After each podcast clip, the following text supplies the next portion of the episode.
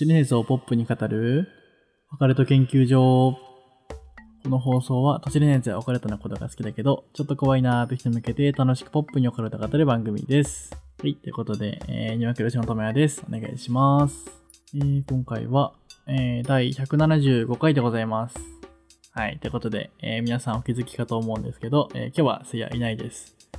ちょっとね、最近ドタバタしてまして、あの、せやの収録関係とかもまたちょっとごちゃっとしちゃったので、今回僕一人ですることになりましたが、お付き合いいただければと思います。はい。ということでですね、ついにあの重大発表が出ましたね。はい。ツイッター見てくれてる方と、あと何回か前の収録でもお話ししたんですけども、えー、来年の1月19日木曜日ですね、えー、なんと、ポカケンのリアルイベントが開催されます。単独ライブです。マジで未だにできる気がしない、しないんですよ。本当に怖くて震えてます。はい。まあ、その詳細情報がですね、あの、ツイッターの方に告知をし出しましたので、まあ、簡単に読んでいきます。えー1月19日ですね、出張オオカルト研究所ということで、えー大阪のですね、えーロフトプラスワンウエストさんというところで、えー開催されます。会場18時30分の開演19時ですね。えーこちらはですね、一応リアルの会場での観覧チケットと、えーツイキャスの有料配信がございます。観覧チケットは前売り1500円の、えー当日2000円。配信チケットも同じく1500円ということですので、あの、まあ、来れる方はね、あの、同じ値段なので、現地で見てくれればいいなと僕らは思っております。本当にね、誰一人来るかわからないので、めちゃくちゃ緊張してまして、一人でも来てくれたらいいなって思ってます。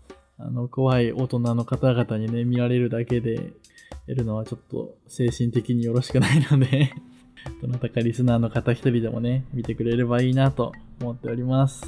はい。やる内容はですね、ほとんどあの、本当に公開収録みたいなものをイメージしてもらえればいいかなと思ってまして、まあ、お便りの紹介だったり、まあ、こういったフリートーク、で、まあ、都市伝説の解説とか、とかを考えております。で、一応ね、心霊スポット巡り動画っていうものも、ちょうど昨日じゃない、一昨日か、撮ってきましたので、そちらもね、流しながらやったりとかもしますので、そういったところも、あの、お楽しみという形です。はい。まあ、詳細は全部ツイッターに載ってるので、見ていただいて、よかったら拡散の方お願いします。もうね、えーと、19日なんで本坊あと1ヶ月ですね。1ヶ月と2日しかないです。まあちょっといろいろ頑張るので、マジであの、初舞台なので 見に来ていただければと思います。はい、じゃあ、早速お便りの方読んでいきます。えーポカリネーム、白子屋の娘さんからいただきました。ありがとうございます。えー女性の方です。えー、普通歌をいただいたので読んでいきます。えーはじめまして、えーはじめまして、えー最近作業用に何かいいのがないかなと探していたらたどり着きました。ありがとうございます。えー聞き始めて150話まで聞いたところです。おーえー、ともやさんのヤニカスのお話がちょこちょこ出てきますが、タバコが役に立った怖い話を昔見たことがあったのでお便りしました。えー話が被っているお便りがあったらすいません。えードライブ中に何度も同じところを通って正しい道に戻れないみんながパニックになっていた時に、えー一人がタバコを吸えと言ってみんなでタバコを吸うと、えーなんと正しい道に戻れたというお話がありました。えー、狐に包まれたり、えー何かおかしいと感じた時にタバコを吸うと落ち着いたりまやかしから抜け出せるのかもしれません。えー私もタバコをやめましたし、周りの人もタバコを吸っていないのですが、えー一人ぐらいタバコを吸う人がいてもいいのかなと思いました。えーでも吸いすぎは良くないですし、苦手な人の前とかは控えましょうね。長文失礼いたしました。ありがとうございます。確かにね、こういう時のためにタバコは吸ってた方がいいかもしれないですね。まあ、一人ぐらい吸ってた方がいいかな。そう。まあ、結局ね、あの、せいやとか、葵とかは吸わないけど、まあでも、ゆうやとかなおちゃんとかは吸うので、まあまあまあ、あの、まあ迷惑かけないようには頑張って吸うので、あの、これからも僕が吸ってても来ないでください。そんなこともあるんだね。タバコを吸うと正しい道に戻れた。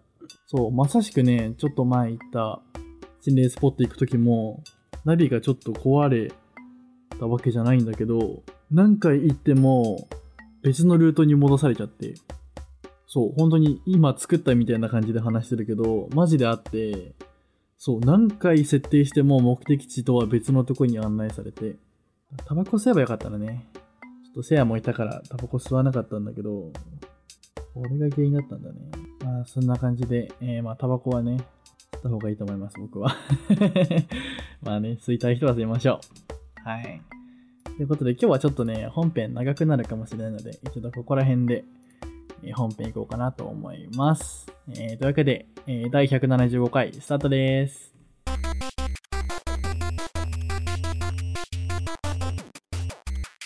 はい。ということで、今回は、えー、まあ、月始めではないんですけども、月始めの女子会でございます。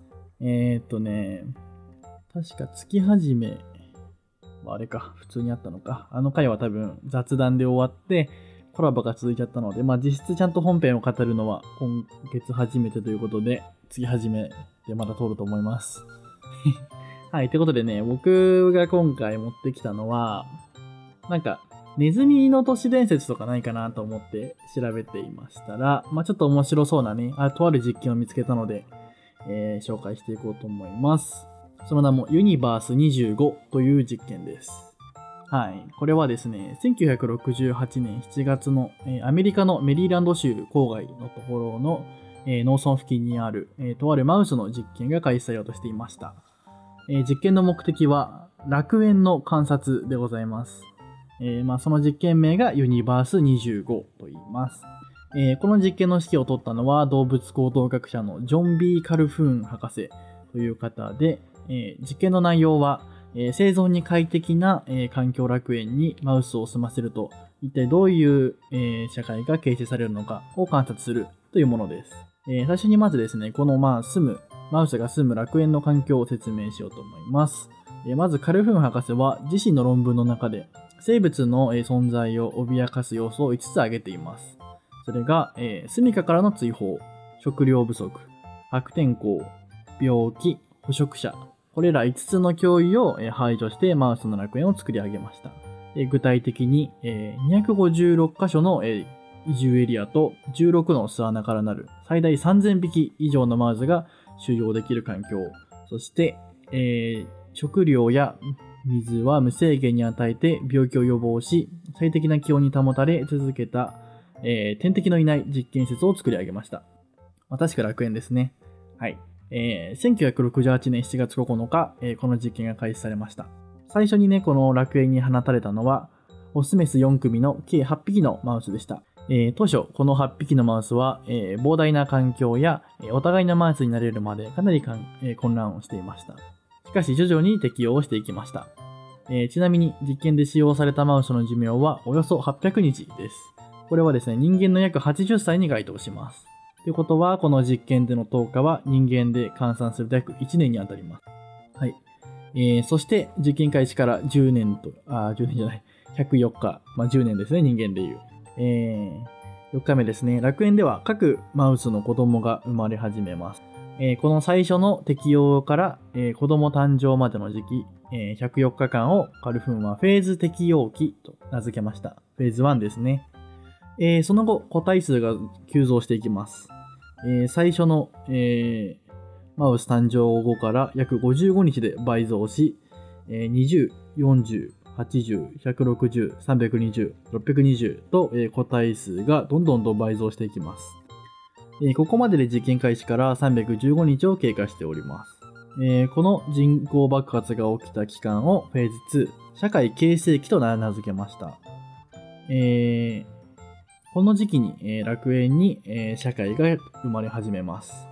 というのもですね、えー、住処は、え、さっきも言った通り十分な広さがあるんですけども、え、なぜか多くのマウスが特定のエリアに集中し、え、同じ食料源から餌を食べていました。え、そして食事という共同作業によりマウスに群れという概念が生まれ始めました。これが、え、社会形成の発端となりました。え、さて、社会形成に伴い楽園にもう一つの、え、概念が生まれました。それは格差です。なぜ、えー、ね、この十分な住処で無制限な食料があって天敵もいないのに格差が生まれるのか。うん、それはですね、住処全体ではまだまだ余裕があるんですけども、えー、まあそういった各エリアの中でばらつきが生まれました。群れが大きければ大きいほど、まあそのスペースのね、え人口濃度が上がっていきます。なのでね、実際13匹しかいない、えスペースもあったりすれば、100匹以上のネズミが窮屈に暮らすエリアもあったみたいです。ね。均等にエリアにね、各チリジリになれば過ごしやすいのになんでか、こう、一極集中のエリアが出てしまうみたいです。まあ、こういった事情から、え群れ内での権力争い、群れ同士の権力争いが生じます。まあ、そういった結果、えー、さっき言った通り格差ができ始めます。ではね、この楽園の中でのマウスの階級について説明し、階級じゃねえわ、階層について説明していきます。オスのマウスは A から E の5つの階層に分かれました。まず A ですね。A はボスマウスでして、まあ、地位はもう盤石です。で、この人はね、好戦的じゃなくて守りにね、徹する保守的な性格です。で、B が、もうこれは普通のマウスです。えー、まあ、ボスマウスに比べて地位はね、不安定なんですけども、えー、いつも他のね、マウスと争っています。で、まあ、この2つが支配者の層ですね。この2つの AB 型が強いです。ここまではね、普通に現実の自然界でよく見られるタイプのマウスなんで、マウスというか生き物なんですけども、問題はね、この後の CDE タイプです。これらのタイプはですね、まあその戦いからドロップアウトしたマウスでして、えー、C タイプがですね、まあ、浮気者マウスと呼ばれてまして、えー、メスだろうが、オスだろうがですね、子供だろうが誰かで構わず求愛行動を仕掛けた、まあ、やべえやつですね。まあ、ただし、性格はね、めちゃくちゃ穏やかで、あの、A とか B のマウスに攻撃をされても、戦いに参加することはほとんどありませんでした。そして D タイプは、ストーカーマウスです。えー、まあ C タイプと同じように愛には飢えているんですが、D タイプよりももう必要に相手を追い回していく、本当にもうその名の通りストーカータイプのやべえやつです、こいつも。はい。そして最後ですね、E タイプ。こいつはね、引きこもりです。はい。もう性格も極めて非社会的でして、まあ孤立的でした。でも、引きこもりの名の通り、巣にこもったまま出てこなくて、他のネズミにも関心心を示さなくてですね、まあ、夜、他のネズミが眠ったのを察知して、食ったり飲んだりして動き回ります。夜行性ですね。そう。こんなマウスが出てきちゃうんですよ。普通は多分ないんですよね、社会では。そう。戦わない C から E タイプってこう、弱乳強食の自然界には絶対にありえないタイプでして、いわばこの楽園特有のタイプなんですね。そう。社会的役割を見つけられなかったマウスっていうのはこう自然界からもう住処を追われちゃって、あっち行けって、お前なんか出てけって言われて移住をして、まあ、別の群れとかで AB タイプみたいな感じで、こう、支配者になっていくというか、まあ仕事を見つけるみたいな感じですよね。仕事を見つけるんですよ。まあそうじゃないと、まあ自然界に適応できなくて死んじゃいますからね。ただ、この実験では、まあ楽園からそもそも脱出できないし、まあしなくても生きていけるっていう状況ですよね。ご飯もあるし。そう。まあなんで本当に社会からドロップアウトしたままね、この楽園に留まり続けているっていう状況です。でね、この人たちはね、住処も全然違って、CDE タイプのマウスの多くはですね、まあ、楽園中央の広場で集合していました。まあ、さっき密集してたってやつだよね。で、一方で A タイプ、B タイプのマウスはもう自分の個室まであるその巣穴を持ってもうバリバリの格差社会が生まれているわけです。はい。で今のがオスの、まあ、A から E の階層なんですけども、まあ、メスにもあります。メスはね、本当にもう2種類に分けられてて、もうボスタイプ、もう A ですね。A のボスタイボスマウスに囲われるもう個室付きのメスと、え流れ物の広場に住むメスですね。ほんとこの2パターンに分かれます。はい。そして実験開始から315日目。えー、ここから、えー、フェーズ3、低待機に入ります。えー、フェーズ2ではですね、55日ごとに個体数が倍増していたんですけども、えー、フェーズ3では、えー、倍増の期間が145日まで低下しました。もう一気に社会の成長速度が低下したんですね。3倍ですからね、55日から145日まで遅くなったので。果たしてこのね、フェーズ3では一体何が起きちゃったのかというところなんですけども、えー、一番注目すべきところは、さっき言った2種類のメスの子育てですね。まず、家を持ってるね、あの、個室付きの、え、メスに関しては、子育てもとてもうまかったんですね。出産した後も子供のマウスの世話を見ており、えー、家持ちのメスの、え乳児死亡率は50%ほどでした。しかし、え問題はですね、さっき言った広場にいるタイプの CDE タイプのマウスです。CDE タイプのマウスの子供を産むマウスですね。はい。このメスが、このメスが産むマウスの乳児死亡率はなんと90%以上だったんですよ。もうほぼ全滅です。40%の差ですからね。50%と90%。ただ、これは、その、メスのマウスが悪かったかって言われると、まあそうなんですけど、そんなことなくて、かわいそうな被害者という感じなんですよ。これはですね、一番の原因は、この夫であるね、マウスの方が一切戦わないマウスであることが原因なんですよね。そう、自分のためにすら戦わない彼らはですね、当然子供のためにも戦おうとしません。するとですね、縄張りを守るために戦わない彼らの代わりに、えー、メスの母親マウスは戦うしかないんですよ。それしかいないんで。お母さんしかいないんですよ。もう、夫たちは引きこもってるか、ストーカーしてるか、戦わないかのどれかなんで、まあ、最悪ですよ、家庭は。そう。だから、メスは徐々にね、好戦的になっていきました。はい。まあ、このね、高い攻撃性はついに自分の子供にも及んでいきます。まあ、よってね、子供はもう巣から離れなきゃいけなくなって、まあ、実際ね、その90%って言いましたけど、まあ、10%生き残ったとしても、えー、タイプ E の引きこもりになっちゃうか、最悪の場合は他のマウスに食べられてしまいます。そう、子供のうちからね、もうどっか行かなきゃいけないってなったらもうどっかの群れに入れてもらって、あと子供だから仕事もできないし、みたいな感じで引きこもっちゃうっていう、もう最悪の負のね、感じになってるんですよ。いや、マジで悲しいね、これは。はい。まあ、かくして混乱のフェーズ3が終わります。はい。そして、とうとう、えー、実験開始から560日が経過しました。いよいよ死亡率が出生率に並び始めます。はい。これでも個体の増加が停止します。この時のマウスが、なんと2200匹でした。最初たったね、8匹だったのに。2200匹まで行ったんだけど、ここでね、もう増えなくなっちゃいます。はい。で、実験はいよいよ終盤。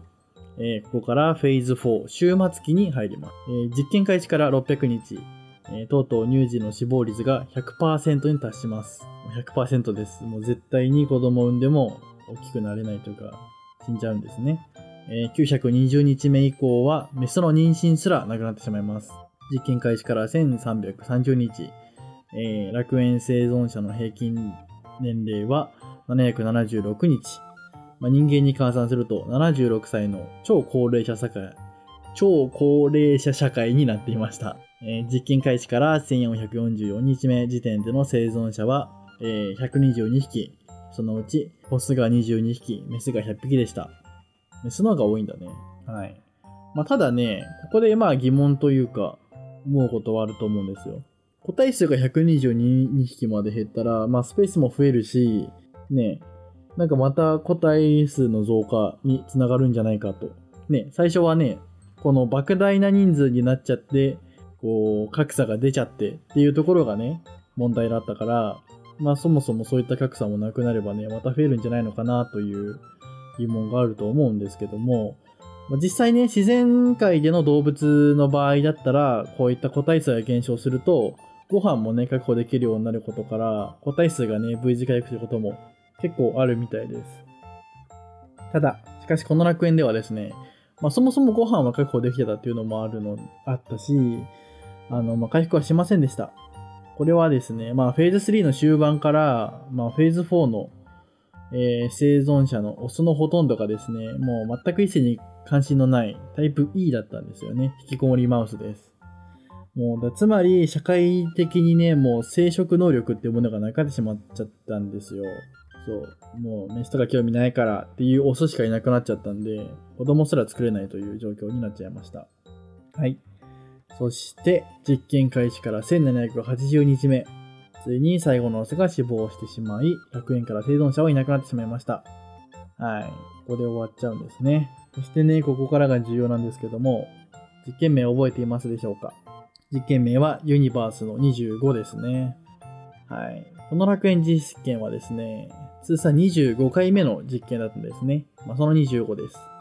はい。まあ、いろいろとね、諸条件を変えた24回、すべての実験で最終的に生物は絶滅してしまいました。もう例外なく、えー、楽園はすべて滅んでしまいました。はい。ということでね、うすうす気づいてる人もいると思うんですけども、この実験で形成された格闘社会っていうのはね、現代の人類にめちゃくちゃ似ているんですよ。そう。さっきも言ったけど、引きこもりが出たり、ストーカーが出たりね、男のホモになったりとかっていうことも、普通の弱乳強食の野生の世界ではないんですよね。さっきも言った通り、そんなんだと追い出されて死んじゃうっていうのがまあ事実なので、そう、まあ、飢えることのないね、文明の繁栄を謳歌する人類とまあほぼ一緒なんですよ。まあ実際ね、地球でも人口爆発が起こったりする中、えー、地球という楽園に住まう人類はですね、まあ、一体どうなっちゃうのか、まあ、本当にこのね、楽園実験のように、マウスみたいになっちゃうかもしれませんねっていうお話でした。はい。まあ、実際ね、人間とかだとね、あの、さま、あの、国とかルール、文化とかあるし、まあ、テクノロジーの進化みたいなものもあるし、まあ、自分が嫌になったらね、自分の好きなように環境を選べるから、まあ、楽園みたいにね、閉じこもったわけでもなければ、そういったものもあるんで、正常な精神状況を保つことはできるんじゃないかなとは思うんですけども、まあ実際ね、25回楽園にいても、25回全部例外なくね、死んじゃうしっていうことがあるんで、まあなんか難しいよね。いやまあ考えさせられるよね。25回あんなにいいところで住んで、天敵もいなくて、なのに、まあ、実際でもそうだもんね。学校のクラスとかでもいじめが起きたりとかっていうのと似てるのかな。実際ね、同じ環境で、同じランドセルで、まあ服とかは違うかもしれないけど、だからね、格差みたいなものはできるもんね。スクールカーストとかもあるし。そんな感じで、格差っていうのは生まれちゃうんだね。人間であろうがネズミであろうが、怖い世の中です。はい。というわけで、えー、学園実験ユニバースの25でした。いやーなんかね、最初はさ、今までみたいに、あのー、動物系の、もうもはや動物博士になりかけてるしさ、仏作さんともコラボしたし、またちょっと動物系の行くかと思ってたんだけど、なんか動物というよりは、ちゃんと楽園実験っていう通り、なんか社会的なお話になっちゃったね。そう、ネズミの実験ってドーンってサムネがさ、YouTube に出てて、あ、これいいんじゃないのと思って見てたら全然なんか、ネズミでもな、ネズミじゃなくても成り立ちそうなお話だったから、ま、次はなんか面白そうなのやりたいなとかって思ってます。うん。なんかね、配信者にまつわる都市伝説とかやりたいなと思って最初。そう、最近ずっとね、Twitch とか、まあ頻度はちょっと落ちてきちゃったけど、配信をしたりとかさ、しててさ、そう、だから、配信者とかだとなんか身近に感じるし、怖いなぁと思うし、なんか配信者さんとかもそれで聞いてくれたらいいなぁみたいな そんなまあやましい心で調べてたんだけど、やっぱね、あのー、怖い番組の配信情報とか、そんなのしか出てこなくて、見つけられませんでした。なのでなんか配信者とか、そういう生主みたいなものの怖いお話みたいなのがあったら、ぜひ送ってください。絶対読みます。女子会でそれをもらいます はい。まあ、そういう感じですね。今日は一人なので、喉が痛くなってきました。いっぱい喋って。ああ、そう、配信で言えば、言言ったかもしれないからいいや。まあ、言ったかもしれないんですけど、そう、やっとね、あの、ツイッチの登録者数が50人を超えて強いアカウントになりました。いやー、嬉しいです。いや、本当に嬉しい。超嬉しい。そう、なんかね、なんかアカウントが強くなって、まあ、お金稼げるぜ、みたいなフェーズに入ったので、皆さんまた見に来てください。お願いします。はい。ということで、いかがでしたでしょうか？オカルト研究所では解列してほしい都市伝説や皆様の体験談など、様々なお便りをどしどしお待ちしております。お便りはハッシュタグポカケンでツイート、またはお便りフォームからは送信してください。今月のテーマは、なんだっけえー、今までで一番嬉しかったプレゼントですね。タンプレでも、サンタさんからでも、恋人からでも、家族からでも、お友達からでも、何でも OK です。嬉しいの定義も問いません。もうよかったって思ったものがあれば教えてください。えー、この放送は、ポッドキャスト並びに YouTube にて配信しております。ポーケンでは毎月一度、ズームにて冒険オフ会を開催しております。今月は11月23日です。えー、Twitter にてお知らせや告知をしていますので、ぜひフォローお待ちしております。詳しい概要欄をご覧ください。また公式サイトにて会員限定ボーナスエピソードを聞くことができるサポーターの方を募集していますので、応援よろしくお願いします。それでは次回の研究でお会いしましょう。ありがとうございました。